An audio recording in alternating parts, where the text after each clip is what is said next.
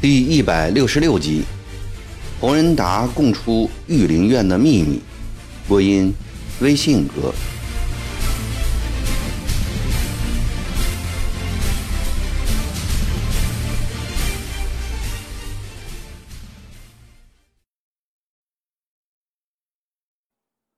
萧福四仔细查看，又叫几个投降过来的太平军官员当面核实。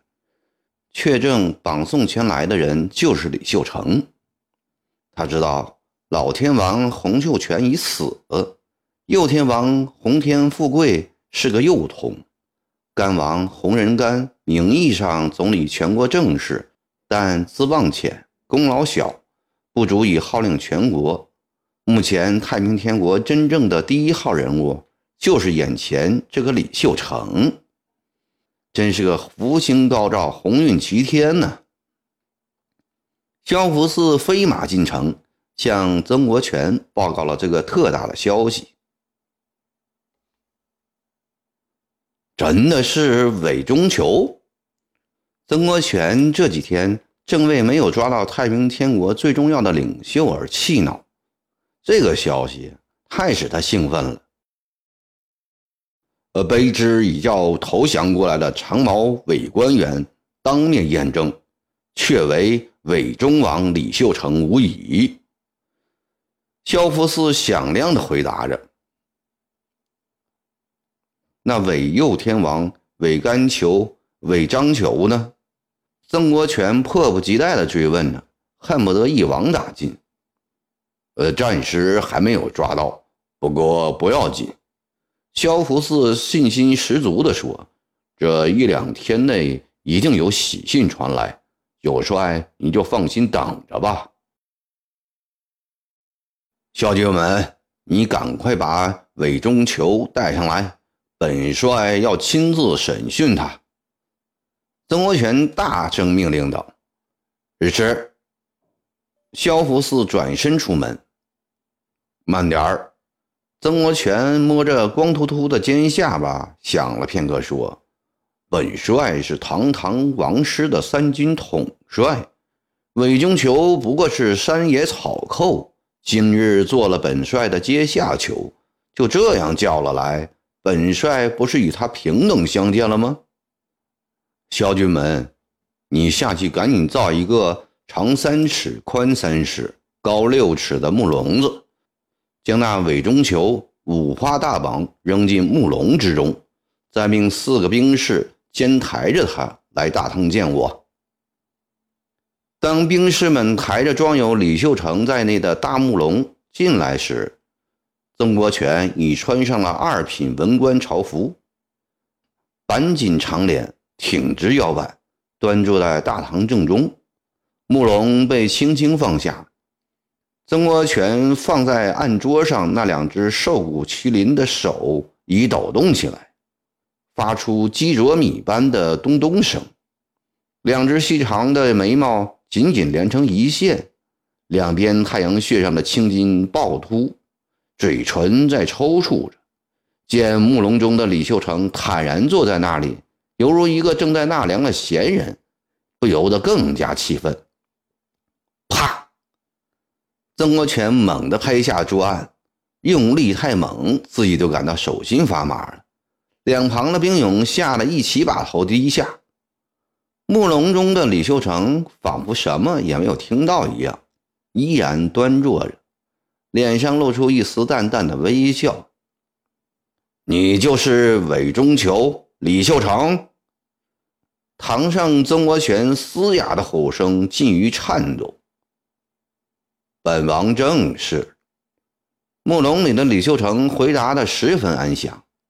曾国荃被李秀成的气概所震慑，好一阵子问不出第二句话来。韦右天王到哪里去了？很久，曾国荃才又蹦出了一句话：“不知道。”李秀成心里高兴，这说明右天王没有被抓住。洪仁干、林少章呢？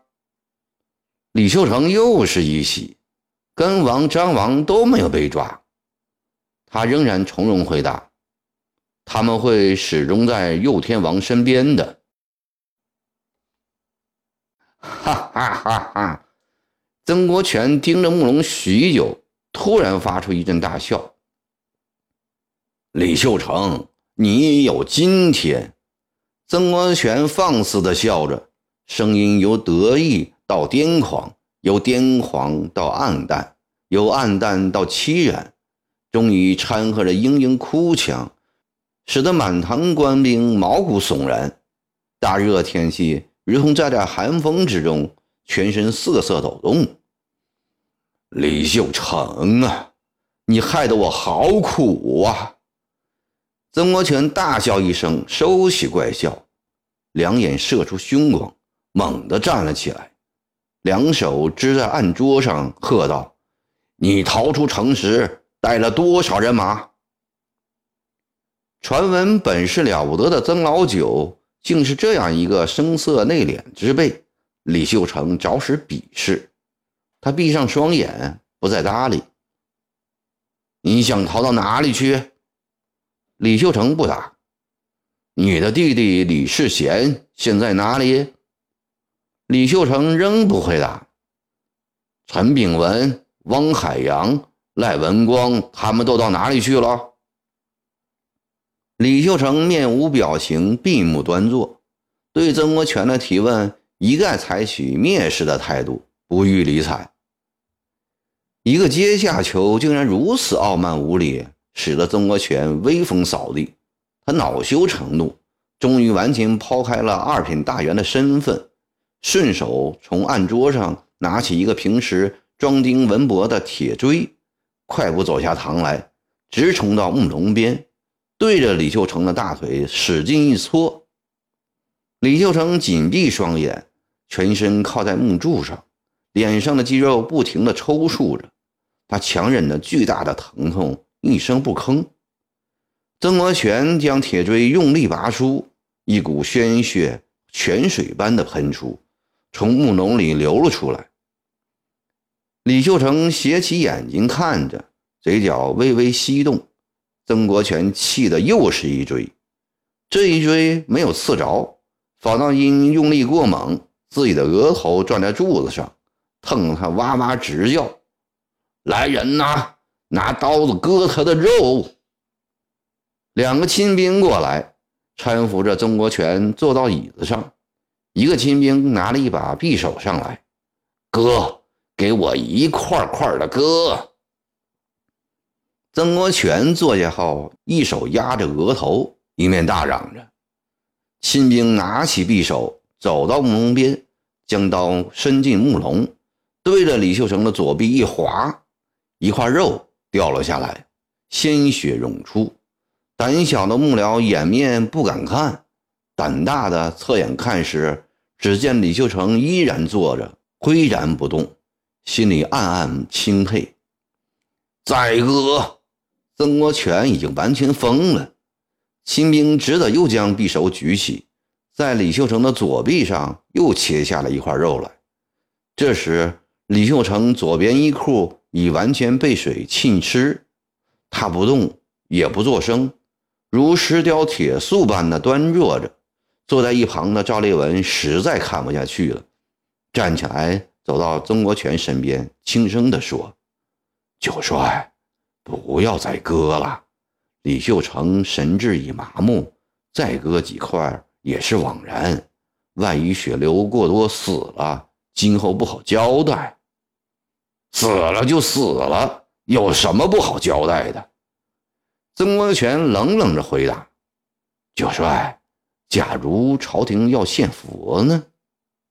李秀成不过一个草寇，朝廷犯不着为他举办献佛大典。”曾国荃阴冷地望着桌面，突然神经质地抬起头来，大声发令：“给我割，一块块的割下去！”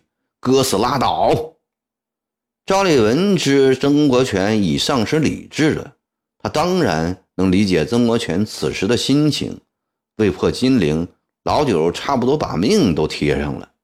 但作为受曾国藩之命前来辅佐的幕僚，他认为有责任制止曾国荃的失态行为。九帅，就是朝廷不让献佛，李秀成毕竟是长毛中的要犯，抓住他是九帅一桩很大的功劳。现在天气炎热，李秀成又衰弱不堪，若再割几刀，李秀成立即就会死在堂上。今后万一有个小人上书给朝廷，说九帅抓的是个假的，冒功请赏，九帅那是拿什么来作证啊？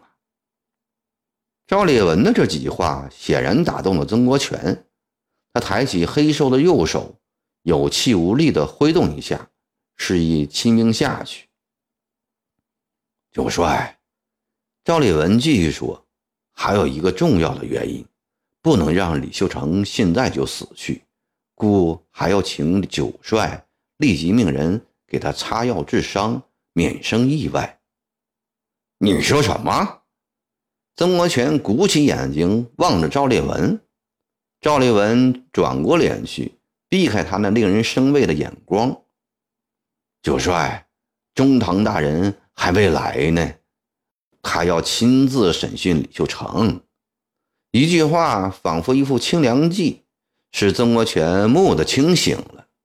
是的，大哥还在安庆，说是这两天就要到金陵来。假如李秀成今天死了，怎么向大哥交代呀？糊涂！曾国荃暗自痛责。他站了起来，对着公堂下的木笼子说：“李秀成，你犯下了弥天大罪，死有余辜。”本帅今日暂不凌迟你，再让你苟活几天。四个亲兵走到木笼边，一起吆喝，将笼子抬到肩上。正要启动时，李秀成望见曾国荃，破口大骂：“曾老九，你这个比邪鹤还毒、比猪还蠢的家伙！两国交兵，各为其主，败军之将。”可杀而不可辱，这点小道理你都不懂，岂有资格审讯我？且胜败兵家之常事，大江之南，我天国将士还有数十万人，你不过偶尔获胜而已，怎能在本王面前装腔作势？刚刚冷静下来的曾国荃又被李秀成这几句话激怒了。他怒不可遏地从亲兵手中抢过匕首，老子今天非要宰了你不可！说着就要冲过去。赵烈文一把抓住，就说：“哎，不要跟这等小丑计较啊！转脸吩咐：“还不赶快抬下去！”曾国荃重新坐到椅子上，气着脸色煞白。正在这时，刘连杰进来，大声禀报。九帅大喜，红球的二哥洪仁达捉到了，丫儿上来。曾国荃命令。以李秀成第一次面对面的较量，他自己心里最清楚是输了。现在要通过审讯洪仁达，把面子挽回来。胡仁达被押了上来，这是一个五十多岁的人，身材肥胖，面皮黢黑。头发稀疏，眼小唇厚，一副猥琐的样子。胡仁达进了门来，不待曾国荃问话，便双膝跪在大堂当中，口中喊道：“曾九爷饶命啊！”曾国荃鄙夷地瞟了一眼，喝道：“报上名来。”谁知洪仁达虽在金陵住了十多年。竟然听不懂曾国荃的湘乡官话，茫然呆望着曾国荃，不知他说些什么。报上名来！曾国荃不耐烦的又吼了一句。洪仁达仍然傻子似的望着他，莫不是个聋子？曾国荃心里想。呃，九帅，赵立文心中已明白，凑过去说。想必他听不懂您的话。曾国荃点点头。赵立文对清兵说：“把陈德峰押来。”松王陈德峰昨天在城里巷战被俘，当即就向湘军缴械投降了。陈德峰被带上来了，两只手被绳子绑着。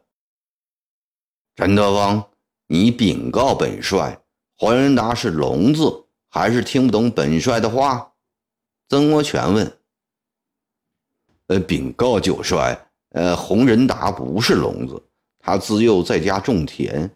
没有出过官路部一步，平素只听得懂花县土话，其他什么话都听不懂。陈德峰弯腰回答：“那你就把本帅的话用花县土话再说一遍给他听，要他务必从实招供。”呃，是。陈德峰又一鞠躬。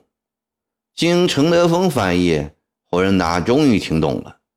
小人叫洪仁达，你是洪牛泉的什么人？小人是洪牛泉的二哥，小人兄弟三人，大哥和我是一个娘所生，老三是另一个娘生的。洪秀全封了你什么官？老三先封大哥为安王，后改为信王，封我为福王，后改为永王。呃，九爷，其实我和大哥一世种田，大字认不得一个，也我们也不晓得做王，只知吃好的，穿好的，多讨几个老婆。霍仁达在被抓的那一刻，就在盘算着如何保住这条命，他把责任全部推到洪秀全的身上，把自己装扮成一个愚昧无知的乡巴佬。大堂里的人都觉得好笑。只是不敢笑出声来。曾国荃想：这样的人居然也当了十多年的王，真他娘的混账！洪仁达，本帅问你，洪秀全是哪天死的？呃，老三是四月十九日归的天。自三月底以来，天津被九爷围得紧，老三知道仗打不赢的。便疾病了，我劝他吃药，呃，他也不吃。他说他的命是天父掌管的，吃药也没有用。四月十九日那夜里，城里四处火光冲天，老三以为城破了，便服毒自杀了。洪秀全的尸体埋在哪里？埋在新天门外玉林苑东边山上。那棵最大的桂花树下，你可要老实招供，不准胡扯。呃，是是，小人不敢胡扯。老三归天后，是我抹的尸换的衣，埋的地方也是小人和小人的大哥一起选定的。洪秀全虽未生擒，却可确认已死无疑。这是曾国荃今天审讯洪仁达的收获。这样一个愚不可及的人，大概所知不多。曾国荃没有心思再审下去了，吩咐押走。洪仁达心里急了，他想就此压下，说不定哪天就会被砍头了。还有一个救命方子未拿出来，再不说就迟了。呃，九爷。小人还有一件事要禀告九爷。洪仁达在堂下高喊：“你还有什么事？”曾国荃没好气地问呢：“呃，九爷，这是一桩绝密的事，你答应我不杀头，我就告诉你。”曾国荃心想：这家伙是洪秀全的二哥，说不定真知道些别人不知道的事，便哄道。你说吧，我不杀你。洪仁达很高兴地说：“这事只能对九爷一个人说，不能给别人知道了。你们都下去吧。”公堂里除下陈德峰外，包括赵立文在内，所有的人都走了。侯仁达凑到曾国荃身边，悄悄地说。呃，玉林院左侧有一个牡丹园，牡丹园正中有一个簸箕大的空地，从这块空地挖下去，有三个大酒坛子，这是我上个月见天津危急时偷偷买进去的，里面装了这十多年来老三赏赐给我的珍宝。这批珍宝究竟值多少钱，我也不知，只记得老三有次对我说，他赏给我的东西比别人都多。他说我的财产可以胜过前代一个叫石宠的人。又说我是天下最有钱的人，九爷，我现在愿用这三坛珍宝来赎我的命，那三台珍宝都给你，你放了我吧。曾国荃绝没想到，审这个愚蠢的韦永王，倒审出了一桩这样的美事儿来。刚才审李秀成的烦恼早已飞到了九天云外，喜得心花怒放。好。本帅不杀你，但你绝对不能再对别人说起这事。倘若本帅挖不到那三坛珍宝，看我不把你碎尸万段了！